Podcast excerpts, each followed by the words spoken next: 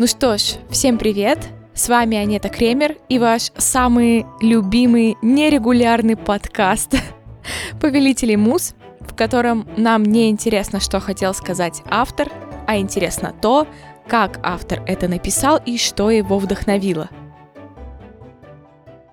Прежде чем мы начнем говорить о прекраснейшем Ниле Геймане, давайте я расскажу вам о том, что произошло в период с конца июля, когда вышел последний выпуск до сегодняшнего дня.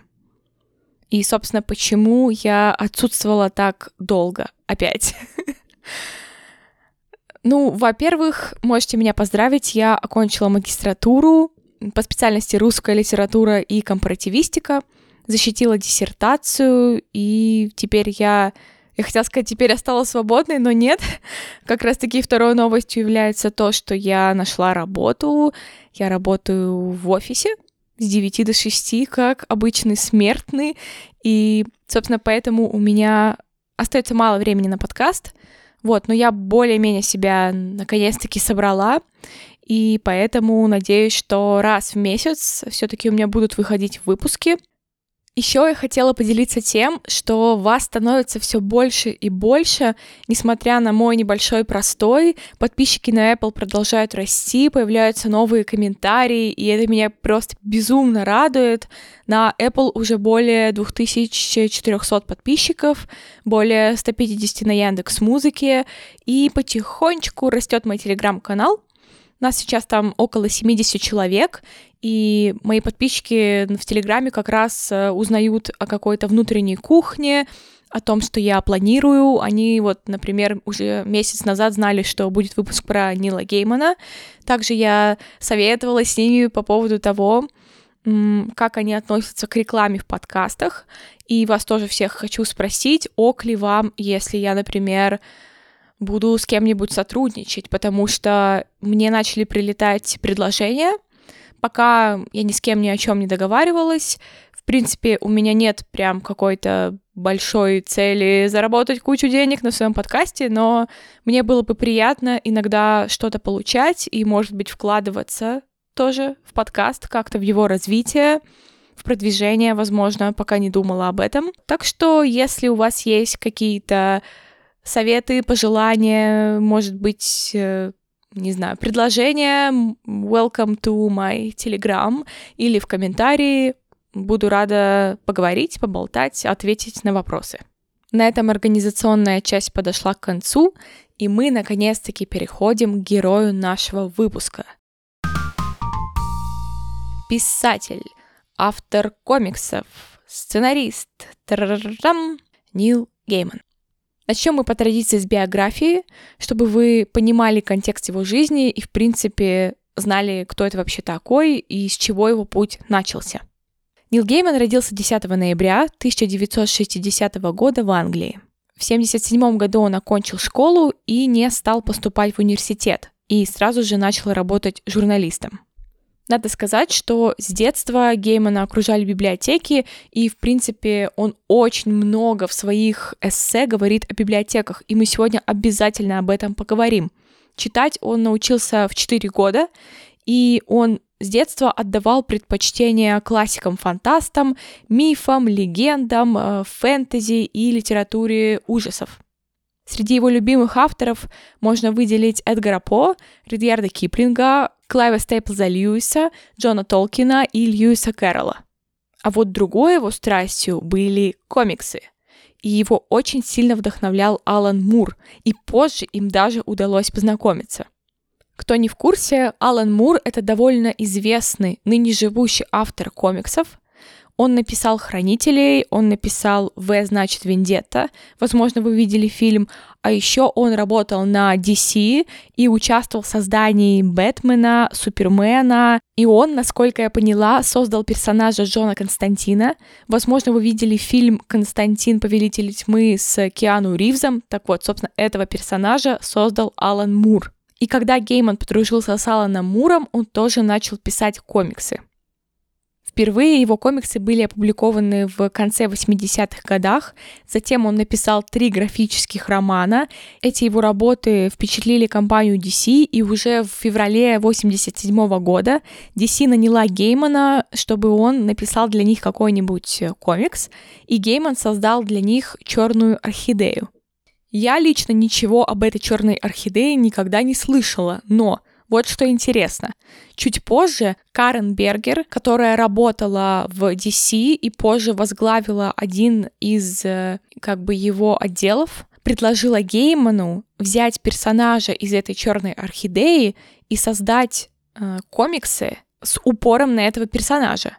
И как вы можете догадаться, это был песочный человек. Если вы не знали, то «Песочный человек» — это, наверное, уже культовый графический роман Нила Геймана, и в 91 году он был отмечен Всемирной премией фэнтези, и, в принципе, ну, многие любят Геймана именно за «Песочного человека».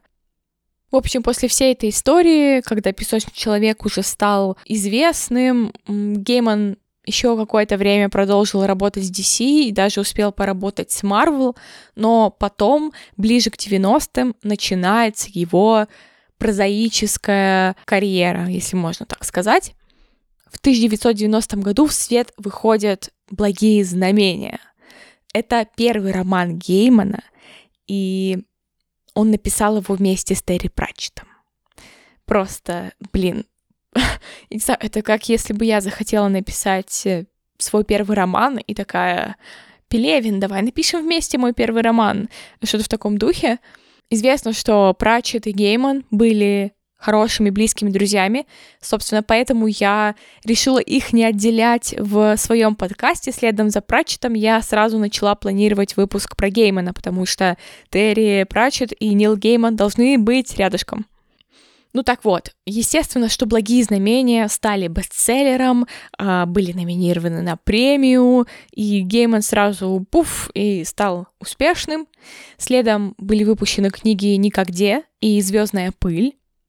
Но самым главным романом, опус магнум Нила Геймана, остается его «Американские боги», который он издал в 2001 году. Это произведение про битву богов, э, старых богов, с новыми божествами телевизора и интернета. И это произведение тут же, когда вышло, тоже выиграло несколько премий, в том числе премию Хьюга и премию Небюла. Помимо этих романов, у него довольно-таки много интересных произведений. Это и роман «Океан в конце дороги», и «История с кладбищем», и «Каролина», по которой сняли мультфильм. Я думаю, это все у вас на слуху. Может быть, нет. Ну, если вы увлекаетесь э, фэнтези, то скорее всего. Напоследок, говоря о биографии, хочется сказать о том, что Гейман довольно-таки публичная личность. Во-первых, он ведет мастер-классы по креативному письму. Их, по-моему, даже можно купить записи. Насколько я знаю, я скидывала в Телеграм один из мастер-классов бесплатных, который опубликован на Ютубе. Так что, если вам интересно, заходите. Также Гейман участвует как сценарист в сериалах, в том числе, естественно, он был сценаристом в «Благих знамениях», и в целом мелькает в медиапространстве, ведет блог и ведет свой твиттер. Ну вот, самое главное я вам, в принципе, рассказала, а теперь перейдем от жизни к литературе. И первая история, которую я вам хочу рассказать, это история о том, как маленький Нил Гейман понял, что слова имеют силу. Когда Гейману было 8 лет, он учился в частной школе, и вместе с ним там учились мальчишки-сорванцы. И однажды они принесли в школу журнал с голыми девушками. Это один из одноклассников стащил у своего отца этот журнал. Они его там разглядывали, но, но это не важно. Это не важно для истории. Это так, по поулыбаться. Ну, в общем, эти же мальчишки, которые притащили этот журнал, как-то рассказали маленькому Нилу Гейману грязный анекдот. И в этом анекдоте было матерное слово, английское, ну, самое популярное, думаю, вы поняли, какое. И на следующий день, после того, как Гейману рассказали этот грязный анекдот, он начал его рассказывать всем своим другим приятелям, друзьям. И вот один из этих друзей рассказал этот анекдот своей маме. Вот. Ну, в общем, этого мальчика, которому Гейман рассказал грязный анекдот, в школе больше никто не видел. Родители забрали его из школы из-за этого анекдота. В общем, очень странный поступок, конечно. Ну, так суть в том, что Геймана начали допрашивать, естественно, там его вызвали к директору, э, вызвали родителей и начали его спрашивать, зачем он вообще это сказал, откуда он это взял и так далее. И вечером его ждал разговор с мамой. Мама ему сказала, что он никогда больше не должен э, такого говорить, вообще никогда. И это вообще самое худшее, что можно сказать. И Геймон такой маленький, типа, ок. Ну, как бы странно, да? Ну, ребенок сказал слово фак, и взрослые, короче, на него так все набросились, и бедный ребенок э, даже не понял, э, почему это такое страшное слово. И вот, как говорит Гейман, из этого происшествия я вынес два важных урока. Первый, что к вопросу аудитории нужно подходить чрезвычайно избирательно, и второй, что слова имеют силу. О как, вот вам притча на основе реальных событиях. Продолжая говорить о детях, мы с вами сейчас затронем очень важную тему, которая называется «Как привить детям любовь к чтению». Еще раз скажу, что детям нужно прививать любовь к чтению.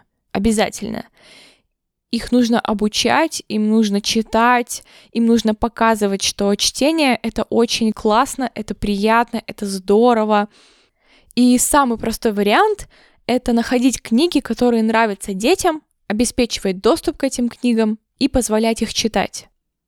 Гейман утверждает, что не существует детской плохой книги.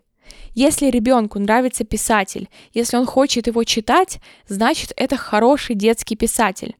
Все дети разные, и они сами в состоянии отыскать для себя историю, которая им нравится. То есть дети сами по себе очень хорошо умеют цензурировать литературу.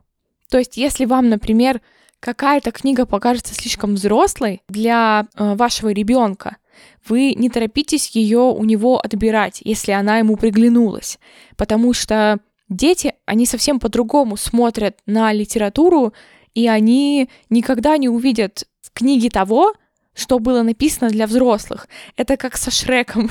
я вспомнила аналогию. Когда я смотрела Шрека маленькая, мне было весело, такой прикольный мультик, прикольные персонажи. И вот недавно я пересмотрела Шрека, и там, там столько отсылок для взрослых, там столько взрослого юмора, а когда ты маленький, ты этого не видишь в упор, потому что у тебя срабатывает самоцензура, у тебя еще нет этого взрослого опыта, который позволяет тебе все это считывать. Поэтому не стоит так сильно переживать, если вам кажется, что там с книжкой что-то не так, что ребенок там, не знаю, что-то там плохое в ней увидит э, и так далее. Как пишет Нил Гейман, иногда взрослая книга оказывается не для вас, пока еще не для вас, или станет для вас, когда вы окажетесь готовы. Но бывает и так, что вы ее все равно прочтете и извлечете из нее, что сможете – Возможно, в этом случае вы вернетесь к ней, когда подрастете, и обнаружите, что книга стала другой, изменилась так же, как и вы, сделалась мудрее или наоборот глупее, потому что вы сами стали мудрее или глупее, чем были в детстве. Нет, конечно, совсем... Ой, нет, я сейчас буду Нилу Гейману противоречить. я хотела сказать, совсем какие-то абсурдные книжки, наверное, не стоит ребенку давать. Но я даже не знаю, что привести в пример. Вот. Но, как говорит Гейман, не существует детской плохой книги. Если взрослые не будут давать ребенку читать то, что ему нравится, то они могут просто убить в ребенке любовь к чтению. И то же самое будет, если они будут давать ему какие-нибудь хорошие, скучные книги, которые, по мнению взрослых, обязательно нужно прочесть детям, но при этом детям они будут не нравиться. Нельзя, конечно, прививать любовь к чтению через, э, ну, как сказать, не насилие, ну, в общем, заставлять не нужно, да, когда тебя заставляют, ты сразу начинаешь бунтовать и, естественно, отказываешься читать. И здесь, кстати, я бы хотела рассказать про свой личный опыт. Мне кажется, что мои родители во многом руководствовались политикой Нила Геймана, потому что мне покупали книжки, которые я всегда хотела. Да, у меня была школьная программа, но мне не отказывали в каких-то моих дурацких детских подростковых книжках. Например, я читала там комиксы с чародейками. Мне никто никогда из родителей не говорил, что вот это глупые там комиксы, давай сиди и читай не знаю, не знай Куносова и больше ничего, или там читай там Толстого детства и все, вот читай только классику. Нет, у меня такого никогда не было, никто меня никогда не заставлял, я всегда любила читать, и главное, мне покупали книжки, которые я хотела. И я всегда вспоминаю, как э, папа однажды мы с папой зашли в книжный магазин, и он сказал мне: вот выбери книжку, которую ты хочешь. Ребят, это был типа 2007, по-моему, или какой когда был период субкультур, и мне нравились эмо. В общем, это мой каминг сейчас был. И я помню, я купила книжку, которая называется «Убить эмо». Это какая-то супер подростковая книжка, в ней были маты, и... А папе было пофиг, папа типа такой, ну, хочешь такую, на такую, окей. Но я тогда прочитала эту книжку, она показалась мне просто ужасной, и я такая думаю, господи, что за вообще кошмарная книга. Вот. Интересно бы, кстати, было сейчас перечитать, но, если честно, не очень хочу.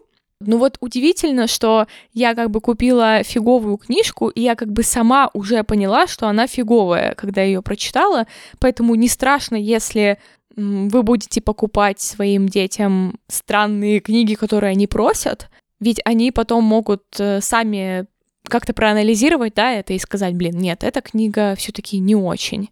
Конечно, нужно стремиться, чтобы дети больше читали и классику, и современные, да, какие-то проверенные уже временем и другими семьями и детьми книги, вот, но иногда как бы можно позволять детям читать что-нибудь такое дурацкое, детское, не всегда, да, с каким-то глубоким смыслом, почему бы и нет.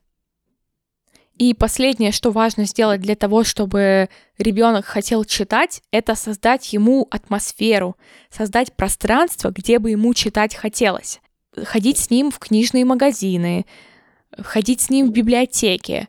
Ведь наверняка, когда вы заходите в какой-нибудь книжный, вы сразу такие, как же я хочу читать. Здесь столько всего. Сразу вот желание просто растет моментально, и то же самое будет происходить с ребенком. Чем чаще его будут окружать книги, тем желание будет больше расти.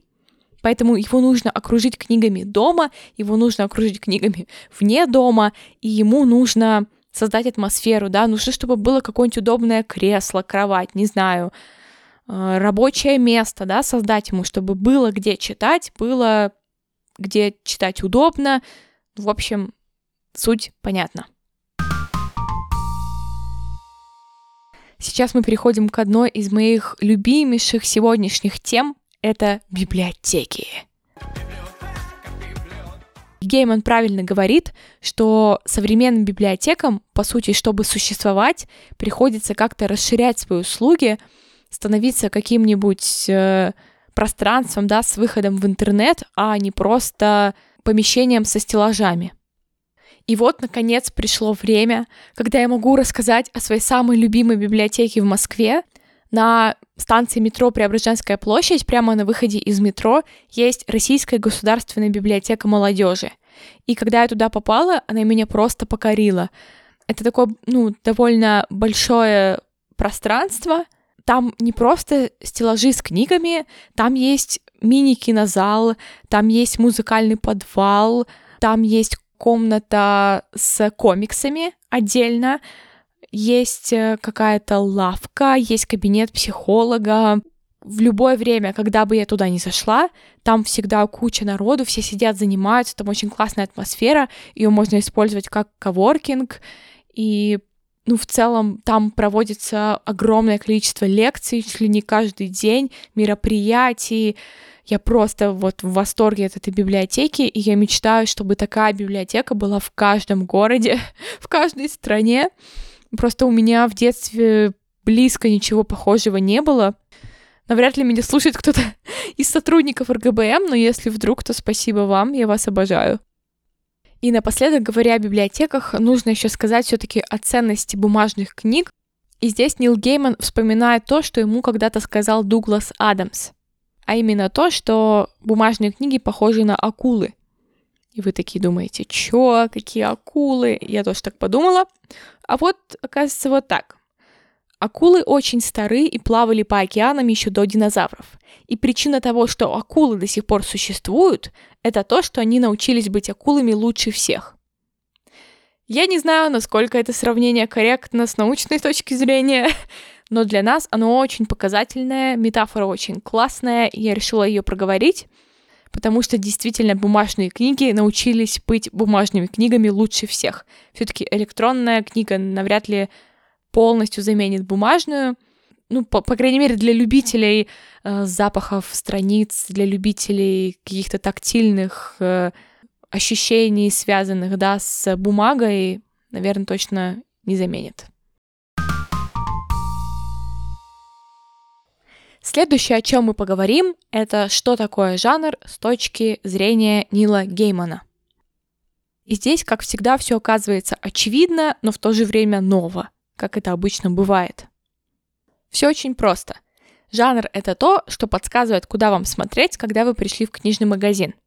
То есть он как бы говорит, тебе вот сюда, тебе вот сюда, то, что ты ищешь, находится здесь.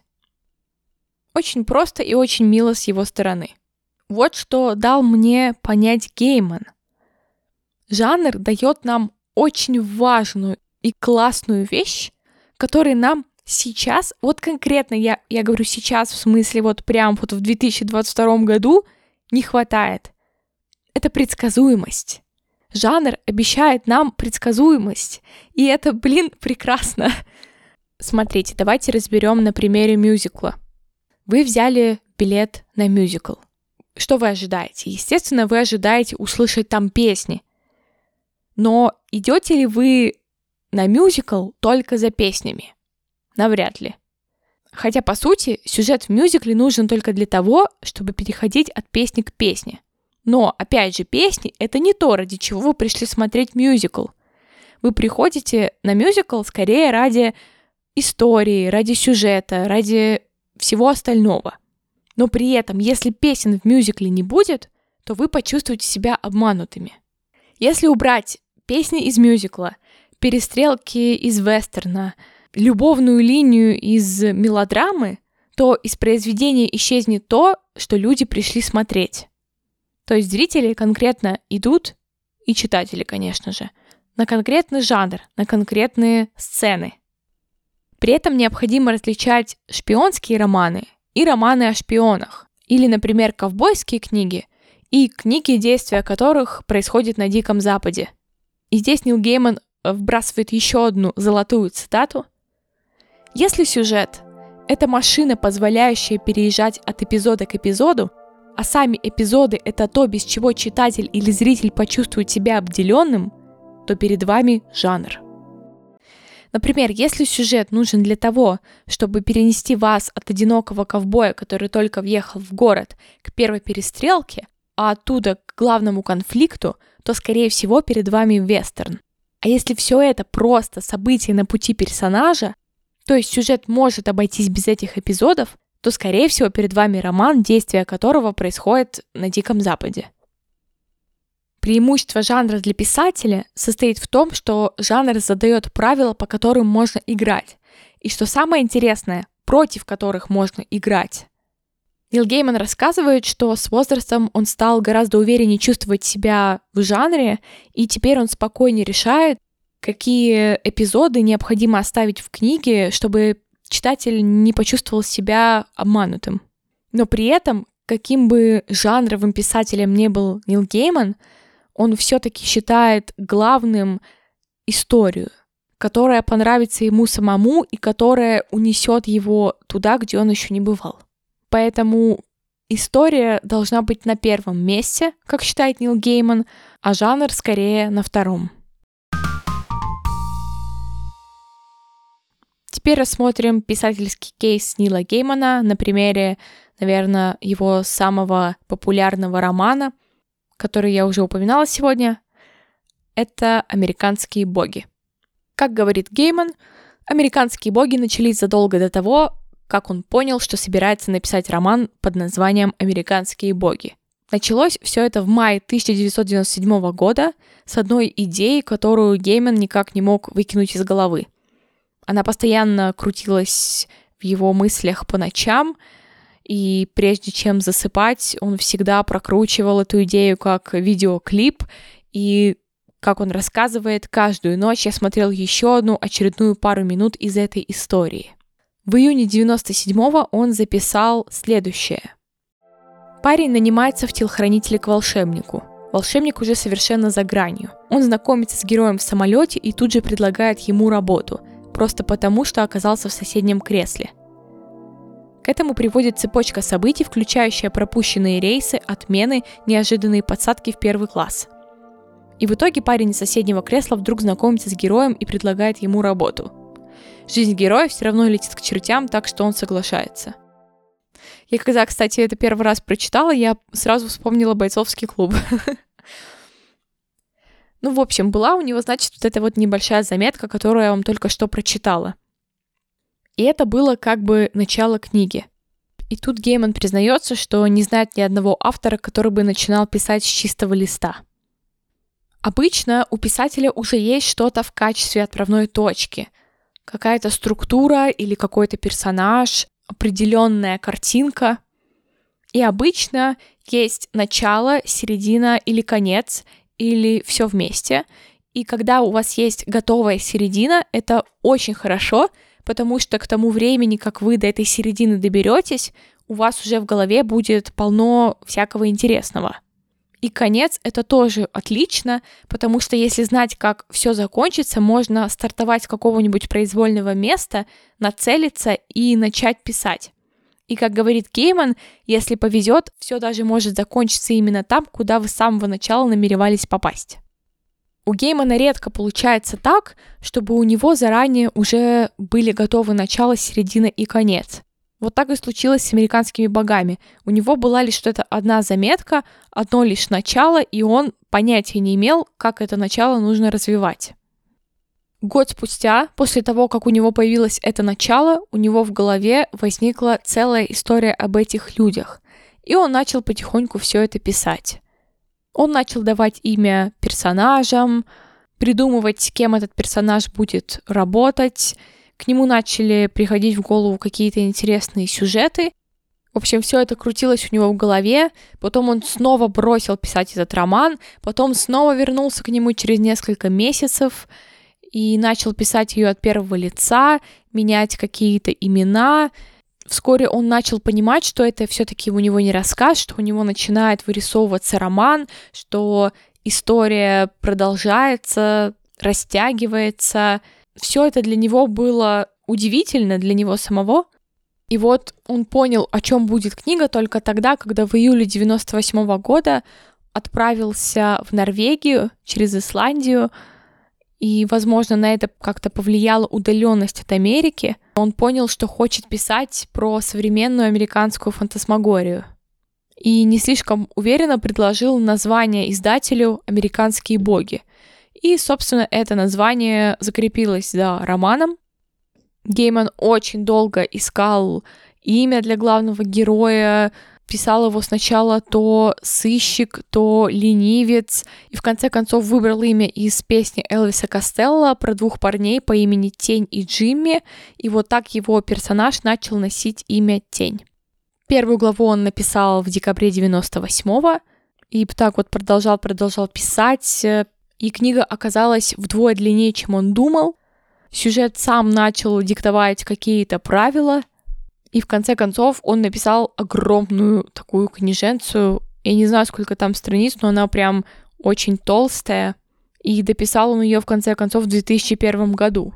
То есть вот американские боги, например, заняли у Нила Геймана аж 4 года. И вот рассказала я вам, значит, эту историю про американских богов. И мы даже как бы отсюда особо ничего вроде бы и не можем извлечь полезного для себя. И здесь Гейман как бы с нами соглашается и говорит, ты никогда не узнаешь, как написать роман, ты просто узнаешь, как писать роман, который ты сейчас пишешь.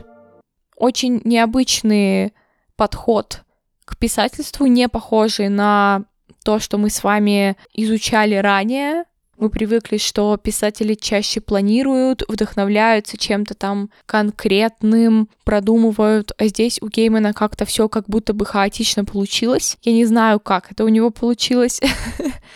Ну, понятно, что на него всяко влияло окружение, среда и прочие вещи, которые обычно влияют на писателя.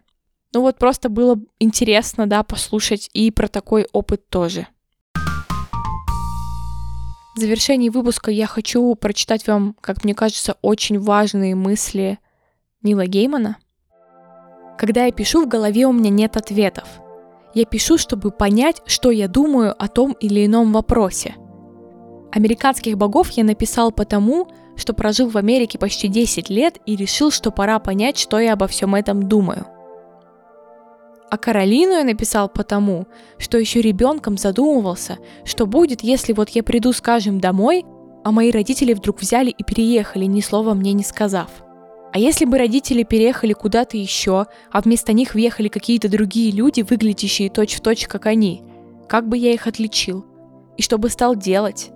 И что интересно на самом деле скрывается за таинственной дверью в дальнем конце гостиной, обшитой дубом – за той самой дверью, если открыть которую видишь одни кирпичи. Я пишу историю, чтобы выяснить, что я думаю о всяких вещах. Эту мысль Гейман разворачивает во многих своих эссе и еще раз повторяет, что писатели не дают ответов, писатели задают вопросы. И это, мне кажется, очень здоровское наблюдение, когда вы что-то создаете, неважно, книга это или что-нибудь э, другое, связанное с творчеством, скорее важно задать себе правильные вопросы, чем искать ответы.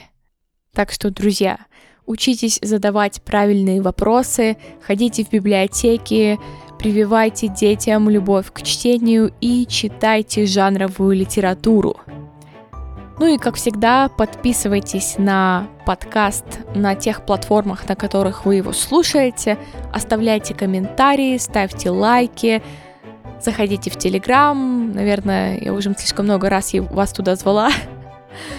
Вот, я буду очень рада вашим отзывам, личным каким-то сообщениям.